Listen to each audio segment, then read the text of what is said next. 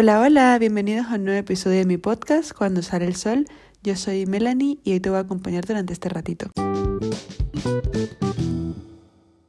Chicas, ¿qué tal estáis? Sorpresita, sorpresita, he vuelto. I am back, bitch. Um, ¿Did you miss me? Soy tontísima hoy, perdón.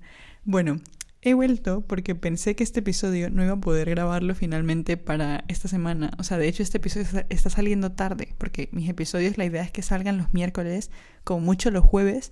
Para este episodio me han surgido bastantes, digamos, inconvenientes. O sea, no me dejaba entrar en la aplicación, no me dejaba hacer absolutamente nada y al final era o rendirme por un momento o acabar en una crisis gigante. Bueno chicos, contadme un poco qué tal estáis, cómo habéis vivido esta última semana, qué tal vuestro San Valentín o San Solterín, da igual, aquí nos apoyamos entre todas. Yo he vivido un San Valentín normal, o sea, no ha sido nada fuera del otro mundo. O sea, ¿qué quieres que diga? No puedo venir aquí y decir que he vivido el mejor San Valentín de mi vida porque ha sido literalmente normal, no he hecho nada prácticamente. Entonces, ni me quejo ni me, ni me pone hiper feliz la fecha. O sea, al final entiendo el motivo de la fecha entiendo por qué está hecho y entiendo muchas cosas ya, pero mm, yo qué sé, aún así yo soy una romántica empedernida y claro, San Valentín me gustó un montón porque siento que puedo hablar del amor libremente y no tengo que justificar nada porque, wow, la temática es San Valentín, para nada es porque Melanie es una romántica empedernida. En fin, que este tema yo lo habría tratado cualquier otro día, pero me pareció justo ahora porque es San Valentín y todo ese cuento.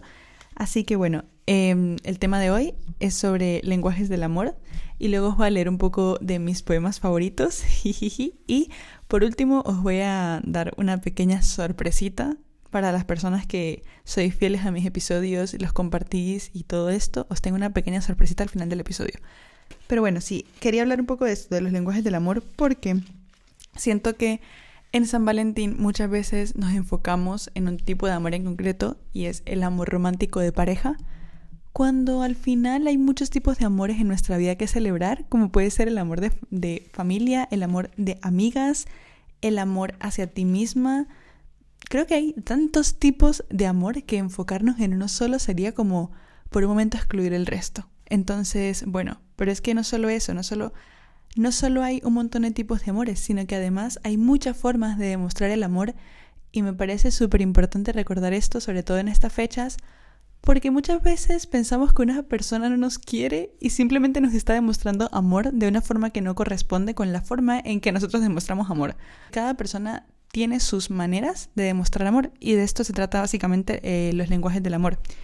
Bueno, en fin, después de haber explicado un poco esto, os quiero, bueno, eso, explicar un poco más de los lenguajes del amor, que según he investigado, básicamente eh, son preferencias que tenemos a la hora de expresar el amor, ya sea al dar o al recibir este amor, pues tenemos ciertas preferencias. Y estas preferencias, digamos que surgen a raíz de cómo nuestros padres nos dan amor en la infancia. Si tus padres a lo mejor te daban más regalos o te decían más cosas bonitas, cuando creces esperas que la gente te demuestre amor de esa forma o te sientes tú más cómodo dando amor de esa forma. Entonces sí, suele, suele venir de esto para mí, de la infancia. Y al final es eso, creo que nos deja ver que el amor se puede expresar de muchísimas formas. Y bueno, que si una persona no hace esto o lo otro, a lo mejor no es porque no te quiera, sino simplemente porque no habla el lenguaje de amor tuyo, sino que habla el suyo propio. Entonces, bueno, para que nos entendamos, os voy a explicar un poco los distintos tipos de lenguajes de amor. No sé si se puede decir así, pero los lenguajes de amor que hay básicamente y que existen actualmente. El primero sería palabras de afirmación.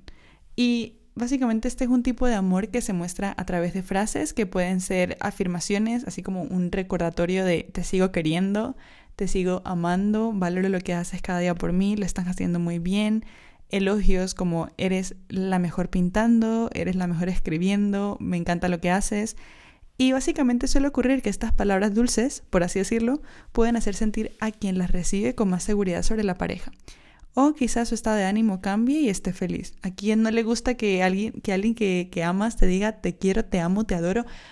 Yo creo que es un lenguaje de amor muy común realmente, eh, según estuve investigando, la mayoría de nosotros tiene todos estos lenguajes de amor, solo que solemos expresar como uno en mayor escala y el resto poco. Eso no quiere decir, obviamente, que mm, a todo el mundo se le haga súper fácil expresar el amor con palabras de afirmación, ¿ok? Quiero dejar eso claro. Y bueno, a ver, yo como reflexión he pensado que, por un lado, cuando damos amor a través de las palabras, la persona que expresa el amor con esas palabras, pues endulza un poco lo que siente y sí que lo hace de una forma honesta, porque normalmente coincide con sus acciones. Pero, ¿qué pasa cuando la pareja se siente más bien incómoda al escuchar palabras de afirmación? Esto no sé si alguna vez ha pasado, a mí me ha pasado porque yo tengo esta, este lenguaje de amor en una gran medida y creo que la persona que recibe estas palabras cuando no tiene este lenguaje, puede sentirse incluso incómoda al escuchar que alguien le dice que lo quieren. Entonces, por eso es importante muchas veces saber el lenguaje de amor que tiene la otra persona, para poder, no sé si corresponder exactamente, porque no nos vamos a obligar a el amor de una forma, pero sí entender cómo le gusta a esa persona que la quieran. Porque yo creo que no se trata tanto de querer mucho, sino de querer bien.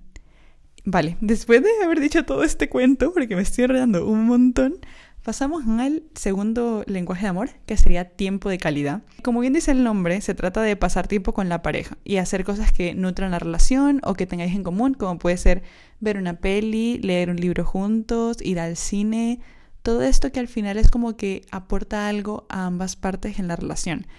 Y al final esto parte un poco de que el tiempo es lo más importante y es lo único que realmente no vuelve. Entonces yo creo que la gente que tiene este lenguaje de amor al final lo ve como una inversión de su tiempo en la otra persona. Vale, y es eso, quizá no sea la actividad más interesante del mundo, pero al lado de esa persona simplemente será entretenido y es por el simple hecho de estar acompañado de alguien a quien amas. El tercer lenguaje de amor sería regalos.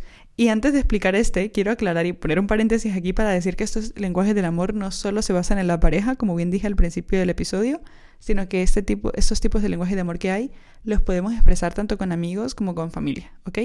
Vale, entonces, para mí el lenguaje de amor que se basa en dar regalos es una persona que aprende a dar y también a recibir, que al final es una cosa realmente necesaria en la vida, ¿sí? O sea, siempre hay que aprender a recibir lo que la gente nos da porque es un trozo de su energía invertido en nosotros y también aprender a dar aquello que queremos, a dar amor a los demás, ¿no? Y creo que las personas con este lenguaje siempre buscan la manera de, eso, de expresar su amor con detalles y probablemente sean cosas que tengan un significado especial para la otra persona. Y entonces sí, los regalos no tienen que ser la cosa más cara del mercado, sino simplemente que hagan feliz a quien se los está regalando. Pasamos al cuarto lenguaje de amor que se trata de actos de servicio. Para mí eso se puede resumir en una frase y es, si necesitas ayuda, te voy a ayudar. O sea, estoy aquí para ti, básicamente. Se trata de demostrar el amor ayudando o haciéndole favores a tu pareja, a tu amigo, a tu madre, y puede ir desde lavar los platos, recogerle del trabajo, ayudarle con alguna tarea, etc. Y yo creo que son actos que quienes lo realizan lo hacen de una forma totalmente desinteresada. O sea, lo haces porque realmente te nace ayudar a esa persona y esa es como la forma de demostrar que somos un equipo y que estamos juntos en esto, en este camino que es la vida, ¿no? Me parece súper bonito también este tipo de lenguaje. Es que todo, todo es súper bonito y todo es súper cursi, perdón. Vale, pasamos al último lenguaje de amor, que es contacto físico. A ver, a lo mejor esta es la más típica, pero ¿cómo no? O sea, ¿a quién no le gusta estar acostada todo el día eh, llenándose de mimos, abrazándose con besitos? O sea, ¿a quién no le gusta? Además está claro que con este lenguaje de amor las personas aman sentir la calidez de la piel con otra persona, el tacto, y también he averiguado, bueno, investigando para este episodio, he encontrado que al hacerlo, o sea, al entrar en contacto con la piel de otra persona, nuestro cuerpo segrega hormonas, incluso si no somos conscientes, y empezamos a sentir cierta relajación, cierta satisfacción y confianza en el otro. Creo que por eso también es que las parejas cuando llevan ya muchísimo tiempo, es como la persona se acaba convirtiendo un poco en tu hogar y sientes como si estuvieses en casa cuando estás con esta persona. Y puede ser también por esto, ¿no? Por estas hormonas que se segrega el cerebro en cuanto estamos en contacto físico con otra persona. Para mí, el contacto físico más especial, si me preguntáis, ocurre en los primeros encuentros, cuando uno apenas está conociendo a la persona y de repente se escapa una mano sobre la otra, un roce de piernas, el primer besito, y todo esto acaba marcando como un antes y un después en la relación, en la relación así de amistad, pero es como todo eso me parece tan, tan bonito y muchas veces no lo apreciamos por el simple hecho de encasillarnos de una vez automáticamente en una relación, o por lo menos me pasó a mí así. Y luego cuando estás en la relación echas de menos el principio y cuando todo comenzaba como con una pequeña adrenalina. Es como una pequeña bolita que de repente hace ¡boom! y explota. Y no sé, es súper bonito eso, el primer beso, el cosquilleo del inicio, los nervios de ver a esa persona, Todo esto me parece tan adorable. Y bueno, sí, el contacto físico nos dice estoy aquí y no quiero que te vayas, estoy aquí, me siento segura contigo, estoy aquí, somos uno. Al final, creo que un poco eso es lo que quieren transmitir todos los lenguajes de amor, solo que a su manera, ¿no? Y bueno, ya para concluir este, esta parte del episodio en la que hablo de los lenguajes del amor, quiero decir que es tan importante conocer nuestro lenguaje de amor como conocer el lenguaje de la gente que nos rodea para mejorar las relaciones, para tener mejor comunicación y para tener mayor confianza en los demás. Y además es que podemos tener eso, uno o varios lenguajes del amor, uno principal, otro secundario, que es lo que decía yo al principio. Y bueno, nada, para saber un poco eh, qué lenguaje de amor podéis tener, os recomiendo haceros como mil test, o sea, no, no mil test, pero en internet hay mil test. Lo que quiero decir es que a lo mejor puedes hacerte las siguientes preguntas, como ¿cuál es la forma en la que prefiero recibir el amor? ¿O cuál es la forma en que suelo expresar el amor? Es normal que te cueste responderlas porque la mayoría de la gente creo que no somos muy conscientes de cómo expresamos el amor, no nos paramos a pensarlo y simplemente lo hacemos y ya está.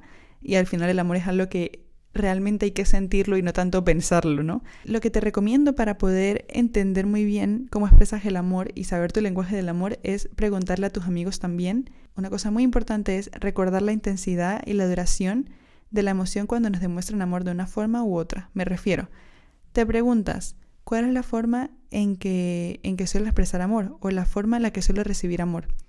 Y la forma en la que prefieres recibir amor es a través de regalos. Entonces recuerdas cuánta emoción sientes al recibir un regalo y cómo te hace sentir de especial ese regalo, ese detalle que tiene alguien contigo. También se nota mucho en la facilidad, la frecuencia con las que lo hacemos. Y si con estas preguntas sigues sin, sin identificarlo, ya lo que puedes hacer es eso, preguntar a tus amigos, como mm, no sé qué lenguaje de amor tengo, ¿tú qué crees? Y esto lo digo yo porque lo hice con mi mejor amiga y nos salió genial, creo yo, porque ahora entiendo un poco más cómo se ve ella y cómo me ve a mí. Y ya lo último, al saberlo, es comentarlo con las demás o tenerlo en cuenta a la hora de que estés con una persona. Más que nada porque muchas veces pasa que choca un montón tu forma de expresar amor con la que tiene tu pareja o tus amigos y no te sientes querida por esta falta de, comunicación a la hora de decir, bueno, me gusta que me hagan cartitas, me gusta que me den regalos, que bueno, dicho así suena fatal, ¿no? Pero se me entiende, espero. Bueno, y lo otro que quería decir es que leí que tu principal lenguaje de amor no es solo la forma más directa de hacerte sentir amado, sino que también es tu mayor vulnerabilidad. Es donde más expuesto estás a que alguien te haga daño. Sí, puede ser así, pero a la vez me pareció muy curioso saberlo, más que nada porque es importante recordar que al final el amor es una muestra de vulnerabilidad constante y la manera de sobrellevar ese miedo a la vulnerabilidad es confiando poco a poco en la persona con la que estás, ya sea un amigo, o ya sea tu pareja, o ya sea alguien de la familia. Simplemente como dar la confianza de abrir tu corazón poco a poco, eso sí, sabiendo que es la persona correcta, que esto, bueno, no se sabe al inicio, pero me entendéis, ¿no? Yo creo que siempre tu, tu intuición te dice cuando una persona es para ti y cuando esta persona te va a ayudar a crecer y cuando no. Entonces, bueno, seguirnos también de nuestra intuición para poder elegir bien a la hora de amar, porque no todo el mundo merece tu corazoncito. Y bueno, al final es eso, entender que todos amamos de distintas maneras y que hay un montón de formas de amar, seguro que muchísimos más, muchísimos más de las que yo menciono aquí en estos lenguajes del amor. Dicho esto, pasamos a la segunda parte, por así decirlo, del episodio, que es una parte que me hace mucha ilusión, que es leyendo vuestras respuestas a las preguntas que yo puse en Instagram. Si no me seguís en Instagram, no sé qué estáis esperando, me enfada muchísimo que no me sigáis. Eh, aparezco en Instagram como, o sea, Melanie con doble A y con NT al final. Igualmente lo dejaré por aquí. Ahora voy a responder vuestras preguntas. Vale, a ver, la primera pregunta que os hice por Instagram es ¿cómo demuestras amor a la gente que ama? La mayoría de la gente que me respondió decía que con, con detallitos y con tiempo de calidad. Luego hice otra pregunta que era ¿qué es lo más bonito que han hecho por ti? Esta pregunta me parece demasiado cursi. Soy la persona más cursi del mundo y me acabo de dar cuenta. Vale, una chica me puso estar ahí pase lo que pase, apoyándome y ayudándome a crecer. Luego alguien puso mi novia recordó que le conté que el frío me daba dolor en las piernas y me compró medias abrigadoras hasta la rodilla y una cobijita. ¡Ay, qué adorable, por Dios! Otra persona puso, mi mejor amiga hace cosas bonitas por mí todos los días, pero por ejemplo, comprarme, comprarme mis bombones Fab, venir a dormir conmigo cuando tengo pesadillas. Y por último, alguien más puso, irse lo más cercano posible para tenerme cerca. O sea, esto es lo más bonito que han hecho por algunas de las personas que me pusieron aquí estas respuestas. Y luego pregunté qué es lo más bonito que has hecho por alguien. Tenemos la primera respuesta que es escribir poemas. Si soy, otra persona puso de todo, regalar cositas que me recuerdan a esa persona, dormir con esa persona cuando lo necesitaba o ver una peli que le gusta a otra persona. Esto me parece muy interesante porque creo que muchas veces no valoramos esas cosas y es ceder a lo mejor a tus gustos por simplemente ver algo o leer algo con otra persona que a lo mejor ama esa cosa que te quiere enseñar. Entonces, responde a esta pregunta, ¿no? ¿Qué es lo más bonito que has hecho por alguien? Alguien más puso comprarle un bote de fabada del Mercadona, su comida favorita, y llevárselo a su casa, que estaba a tomar por culo mientras llovía y no tenía paraguas, solo porque le amo. Sinceramente, este es mi tipo de amor, my kind of love, o sea, yo amo esto. Y ya por último, que es lo más bonito que has hecho por alguien, escaparme de casa para estar con ella. Es que me parece tan, tan adorable vuestras respuestas. Y ya puse la última, que es cuál es la frase más especial que te han dicho. Y me contestaron dos personas. La primera, tienes un gran corazón. Esa es la frase más especial que le han dicho. Y la segunda me contestó, por mucha distancia que nos separe, siempre estaré contigo. Qué bonito, de verdad. Y bueno, recordad que me podéis contestar esto, ya sea por un DM en Instagram o lo que sea. Las preguntas son, ¿cómo demuestras amor a la gente que amas? ¿Qué es lo más bonito que han hecho por ti? ¿Y qué es lo más bonito que has hecho por alguien más? Y ya la última, ¿cuál es la frase más especial que te han dicho? Y bueno, después de haberme puesto excesivamente melosa, porque me he puesto excesivamente pastelosa y tengo que admitirlo aquí, o me voy a poner aún más pastelosa porque no tengo suficiente con esto, y os voy a leer poemas de amor que me encantan o poemas de amor que me llegan al corazón. Antes de empezar a leer los poemas, quiero aclarar que algunos son simplemente textos o frases que me encantan, entonces bueno, no me podéis juzgar, por favor, gracias. Empezamos con el primero, que se titula Oye y es de Alfonsina Storni, y dice así, yo seré a tu lado silencio, silencio, perfume, perfume, no sabré pensar, no tendré palabras, no tendré deseos, solo sabré amar. Cuando el agua caiga monótona y triste, buscaré tu pecho para acurrucar, este peso enorme que llevo en el alma y no sé explicar. Te pediré entonces tu lástima, amado, para que mis ojos se den a llorar, silenciosamente, como el agua cae sobre la ciudad. Y una noche triste, cuando no me quieras, sacaré los ojos y me iré a bogar por los mares negros que tiene la muerte para nunca más. ¡Qué adorable, por Dios! ¡Qué adorable! Me encanta este poema, me encanta mucho, mucho, mucho. Pasamos a otro texto, creo que esto va a ser más bien texto, porque esto es de La Dama de las Camelias, de Adumas Hijo. Yo siempre estaré a tu lado, viviremos para nuestro amor, sin preocuparnos para nada de lo que ocurra en el mundo. No necesitamos más que el uno del otro. Qué feliz me haces, te amo como nunca creí poder amar a nadie. Será a tu lado la mujer más feliz de la tierra. No me apartaré de ti hasta que me muera. ¿Verdad que nunca nos separaremos mientras vivamos?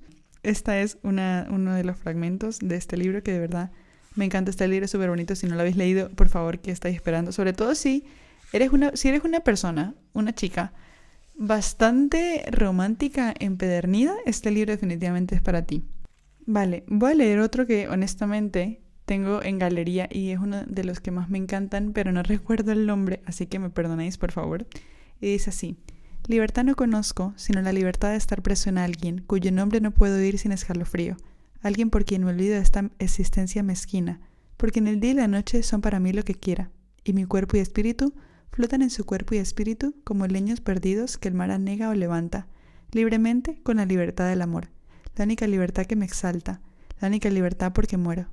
Tú justificas mi existencia, si no te conozco, no he vivido, si muero sin conocerte, no muero, porque no he vivido yo creo que este describe un tipo de amor extremadamente pasional y es la clase de amor que se desvive por otra persona, que no creo que sea muy muy sano, pero bueno, no pasa nada porque esto es eh, amor romántico y es San Valentín. Voy a actuar como si fuese San Valentín y ya está. Luego hay otro, es de un libro que se llama A Virginia le gustaba Vita. Creo que está en PDF y bueno, es escrito por Virginia Woolf sobre Vita, que era una chica a la que amaba, y dice así. Si ya te tenía miedo, ahora siento terror, pánico. Me habitarás, me colonizarás, imperial de ti, y yo estaré perdida, lo sé.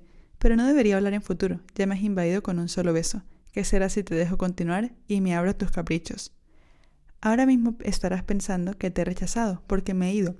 pero he necesitado todas mis fuerzas para poder irme, y eso también lo sabes, porque sabes mucho más de lo que yo sabré nunca de los mecanismos del amor. Yo, sinceramente, no puedo más. Me voy a poner demasiado cursi en cuanto termine este episodio. Voy a querer ver una de mis películas románticas, que bueno, quizá haga un post para Instagram de mis películas románticas favoritas. Me haría mucha ilusión. Vale, os voy a leer este otro poema. Eh, se llama, se titula, perdón, Reminiscencia y es de Cristina Peri Rossi. Dice así. No podía dejar de amarla, porque el olvido no existe, y la memoria es modificación, de manera que sin querer amaba las distintas formas bajo las cuales ella aparecía, en sucesivas transformaciones, y tenía nostalgia de todos los lugares en los cuales jamás habíamos estado, y la deseaba en los parques, donde nunca la deseé, y moría de reminiscencias, por las cosas que ya no conoceríamos y eran tan violentas e inolvidables como las pocas cosas que habíamos conocido. Es un trocito pequeño, porque no quería leeros el poema entero, pero sinceramente estas líneas me las sé de memoria. O sea, lo estoy leyendo ahora mismo porque no quiero que se me olvide, pero me las sé de memoria. Es un poema que me ha impactado muchísimo y creo que habla un poco, no sé si de los casi algo, pero de cuando te gusta una persona y no se concretan realmente las cosas, sobre todo cuando dice, tenía nostalgia de todos los lugares en los cuales jamás habíamos estado y la deseaba en parques donde nunca la deseé, y moría de reminiscencias, por las cosas que ya no conoceríamos y eran tan, tan violentas e inolvidables como las pocas cosas que habíamos conocido. Es precioso, es precioso, por favor. Continúo leyendo cosas porque soy una pastelosa claramente. Vale, quiero leer este trozo que es de un libro que se llama Algo tan parecido al amor de Carmen Amoraga y dice así. Y si sus sueños no son castos cuando no son míos, ni su convivencia insoportable, ni su vida un infierno, y si no tiene otra intención más que tenernos a las dos al mismo tiempo, besar dos bocas, abrazar dos cuerpos, hincarse en dos sexos, y si no es el hombre que yo creía que era. Wow. Esta frase sobre todo me recuerda como a los distintos tipos de amor que hay. Este libro en concreto muestra muchos tipos de amor y lo recomendé en mis libros favoritos del año pasado, pero lo vuelvo a recomendar ahora porque me parece increíble leer este libro y sobre todo ahora en la edad en la que estoy, creo que me vino muy bien leer este libro. Procedemos con otro libro que se llama Carta de una desconocida y es de Stefan Zweig. Este libro tiene, o sea, súper corto el libro realmente, tendrá como 60 páginas o así, demasiado corto, pero tengo muchísimo de este libro subrayado y quiero leeros una partecita con la que me he quedado muchísimo. Dice así, desde aquel momento te quise. Sé que muchas mujeres te lo han dicho a menudo, a ti, tan mal acostumbrado, pero créeme, ninguna te ha querido tan devotamente como yo. Ninguna te ha sido tan fiel ni se ha olvidado tanto de sí misma como lo he hecho yo por ti. Todo lo que crecía y florecía en mí se volcaba en ti. No dejaba de soñar contigo, mi único confidente.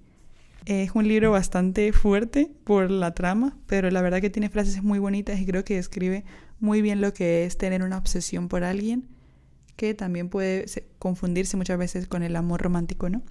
Y ya para acabar este episodio, porque si no se me va a hacer eterno, os voy a leer ya poemas que he escrito yo. Me hace mucha ilusión leerlo, pero espero que os gusten, porque si no voy a llorar probablemente.